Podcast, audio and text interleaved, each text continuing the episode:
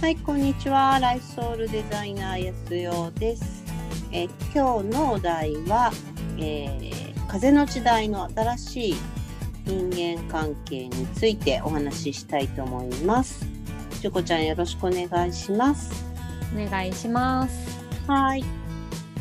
さて、日本では、えー3月7日まで緊急事態宣言が延期されましたよね。はい。うん、でなんとなくこうなんだろう中だるみじゃないけどうん。こう東京はね特に、まあ、今日もちょっと街に出てたんですけど、うん。えー大変なにぎわいでですね、うーん。緊急事態宣言の雰囲気はないんですよ。うん、ほど、なるほど。まあ多分もうなんかなく中だるみだしちょっとストレスだし、うんうんあのーちょっと街にでも出ないとちょっとやってられないじゃないけど、うん。うんう。ん、多分そういうふうに思ってらっしゃる方が、まあ、少しならいいよねっていうか昼間ならいいよねとかさ、はいはいはいはい。夜出ないからいいでしょみたいなうんうん。感じの人たちが、まあ、結局たくさんいるので、うん結果ちょっと街がにぎわいすぎちゃうっていうところもあると思うんだけど、うん。うん、そちらはどうですか特に変わりない、そうですね。私あんまりこうそう街に出てないかわかんないんですけど、うんうんうんうんうん、今日もちょっそうとです山、山に行ってきた。あ本当うん。うん、だからそうやってまあでも家の中にずーっと閉じこもってるって実は私たちが思ってる以上に結構ストレスなのそうで,、ですね。うん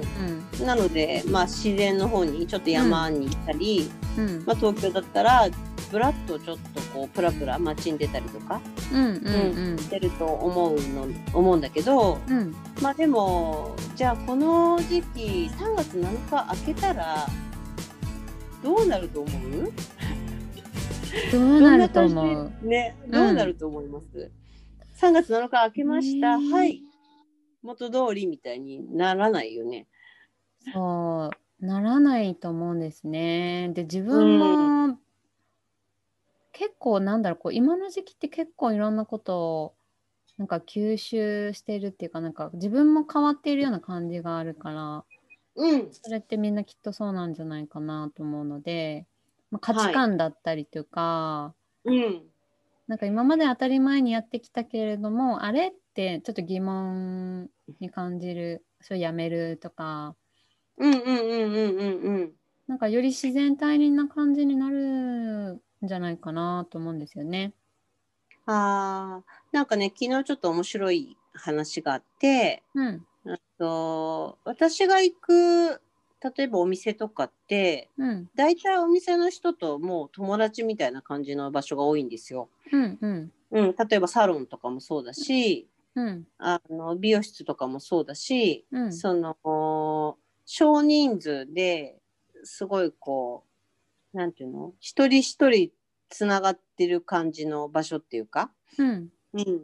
ていうところって結構混んでるんですよ。あ、うん、それはね、あのーうんなんかそういうメルマガ今読んでる、うんあ、あのちょっと購読しているメルマガでありました。なんかあの小判ザメ商法みたいな感じで、あのうん人の流れがあるから、ここにお店を構えるみたいなやり方のお仕事だと、うんそのその人たちの動きがちょっと、まあ、学生だったりその社会人とか出張する人が多いとかわかんないんですけど、うんうんそれが止まった時に、そのお店に入らなくなってしまう、うんうんそういうそういうお店ははどんどんこれから潰れるだろうと言っていてそうだよね。そうじゃなくうてだよねそのお店自体の魅力を売りにしていて、うってんいうお店だったらあの、うんこれからもその人が流れ続けるうんっていうのは、うん、あってな書るいほてあったどなっていうのははいは。はいい、そうなんですだだからその店は全然あの変わらずっていうか今の方がさらにまたその信頼関係があるっていうのがあるので、うんここだったら安心だからっていうこともあるんですよね、うんうんんうん、安心して行けるっていう場所っていうのがあってで今ちょっと厳しくなってきてるのは例えば新宿とか銀座とか渋谷とか、の、そのオフィスオフィスにみんな通ってた人たちがうん。仕事帰りにサクッと寄るような例えばなんだろうマッサージとかさ、はいはいはい。うんうん、サクッとこう駅のそばにあるなんかそういうなんだろうね足裏のマッサージとか、うん。そういうところのもうなんか動きが全然なくなっちゃってるんだってそうですよね。そうだってもう行かない人が増えてきてるしうん。あのオフィスにね、うん。うん、だからオフィスの人が来る場所っていうそういうしかもなんかこうなんていうのかな時間何分でいくらでこううんどんどんどんどん人を流動的に入れてくるような場所だと、やっぱり人がたくさんいたらなんかちょっと嫌だなと思ったりとか、うん。確かに確かに。ううんうんん。うんだからそういう安心面もそうだしうん。そのその人がいるから行くっていうんじゃなくて便利だからついでに寄っていくみたいな感じの場所っていうのが、うん。だいぶ厳しくなってるみたいで、うん。うん、だからそういう店っていうのが本当にどんどんどんどん今厳しくてなくなってってるんですよってそのサロンの子も言ってたんですよね。うん。うん。だからそこからもちょっとヒントがああるんだけどその人間関係の作り方もやっぱりそういう一人一人が何て言うのかな深い関係にある意味なっていくことがこれからの風の時代を軽やかにこう生きていくにはすごく必要になってくるんじゃないのかなっていうのがここのお店の話話一つでもあるんですよね。でもそのお店、うじゃあその人気のお店がねなぜうん、やっぱり魅力的なのかっていうとそのうんやっぱりその作り手側がその人らしさを大切にしているんだろうなと思うんですよね。その周りに迎合するでもなく合わせるでもなく自うん分っていうものをしっかりきっとそのオーナーさんなりが認識していてそれを、あの上手に魅力に変えているから集まってくる人がいて、で無理がないからそれが続いていくと思うのでやっぱりやっぱりその自分に立ち返ってくるっていうことですよねその人間そうなんです関係を作るときうんに。うんうんうん。じゃあお店だともうすごく分かりやすいよね。うんその人の世界観が好きだから、その人のところに集まる人たちがいるっていうことになるからうんうんだから一人一人その私たちが人間関係を育んでいく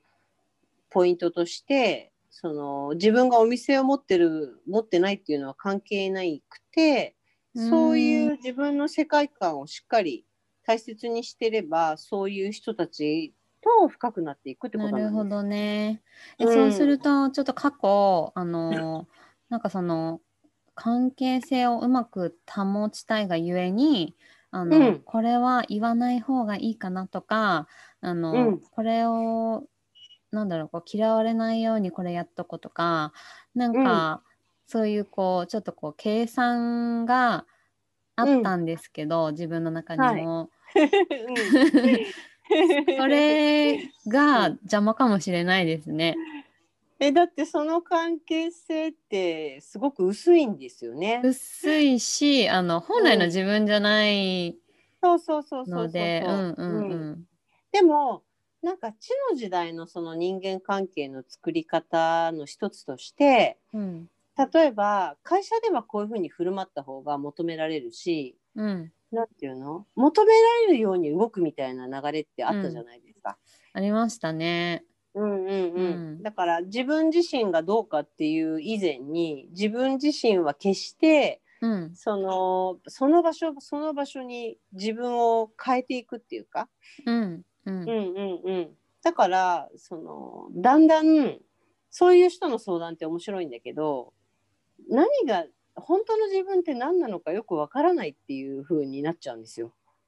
うんあのか変えることが上手になっちゃってるからうんう。んうんうん、この場所ではこの自分あの場所ではこの自分とか、ううんんうんうっん。てことはあれ私ってなんだっけっていうか、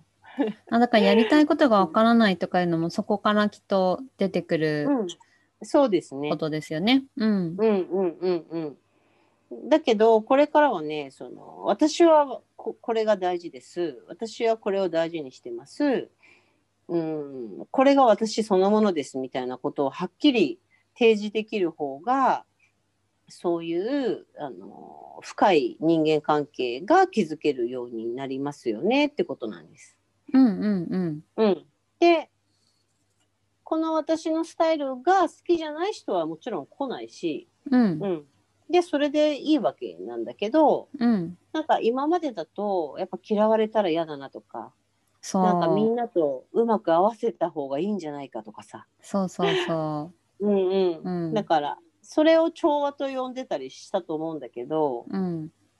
本当はそれってねその表面的な調和を保ってるだけでうん自分自身との関係性は不調和なんですよねもはや。そうですねうん、だから調和を保つっていうのは自分と自分自身との調和なのでうんうんうんでその調和が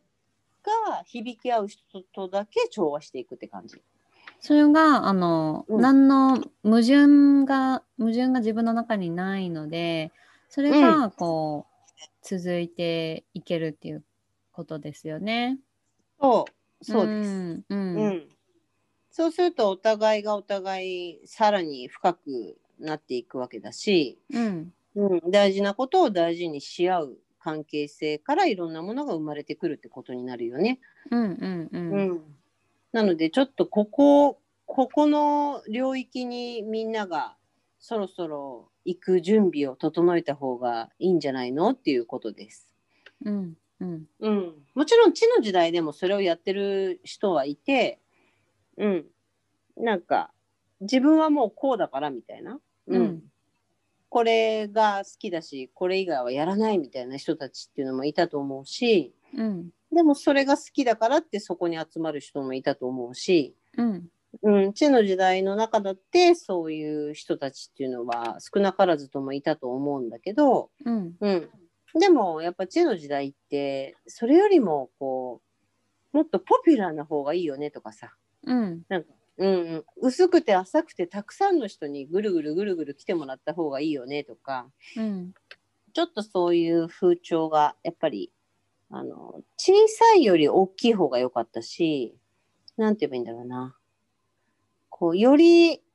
よりポピュラーでよりこういろんな人が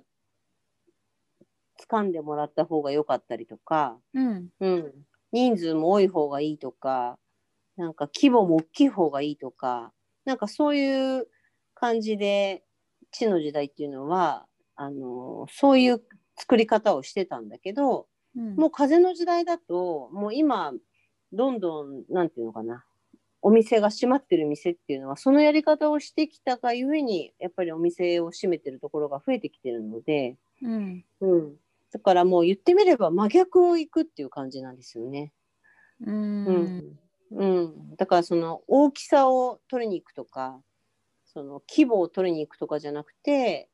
そのち、まあ、小さくなるか大きくなるかっていうのはもう自分の大切にしたいって思ってる世界がどれぐらいのサイズになるかっていうのはやってみないとわからないけど、うんうん、でもそこをぶらさないでその小さなコミュニティがあればなんかそこでぐるぐる回っていけると思うんだよね。うんうんうんうん、だからパイを取りに行くとかなんかそういうやり方じゃないその新しい、えー自分の人間関係の築き方っていうのも友達がたくさんいた方がいいとかあったじゃん流行ったでしょはい友達100人できるかなですよね。そうそう そうそううんそうでもでも100人友達がいてもその自分が困った時に助けてって言える友達が100人いても0人だったら意味がないし。うん友達一人でもいざという時に助けてくれる一人の友達の方が大事じゃないですか、うんうんうんうん、だから多分そういう流れに風の時代は入ってくるから、うんうんうん、だからその今までなんとなく表面的にそのうまく、えー関係性をこなしてきたっていうやり方をしてきたんであればちょっともうこのやり方じゃこれからの時代はなんていうのちょっと難しいんじゃないかなっていうふうに考えてもらった方がいいかなっていうふうには思ってる。うんううんんうんうん。